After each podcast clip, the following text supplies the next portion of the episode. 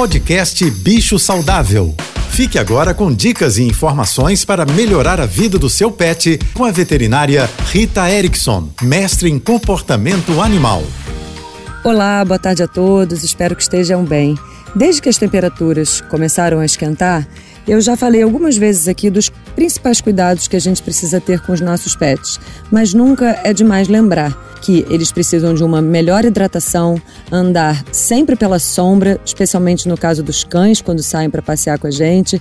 A temperatura do chão pode estar realmente alta e a gente só consegue saber disso testando com a nossa própria mão. E no primeiro sinal de cansaço, respeite o seu cão. No caso dos gatos, eles acabam ficando um pouquinho mais confortáveis, mas a gente percebe eles dormindo de barriga para cima, todos esparramados e escolhendo as superfícies frias ao invés daquelas cobertinhas que em geral eles gostam tanto.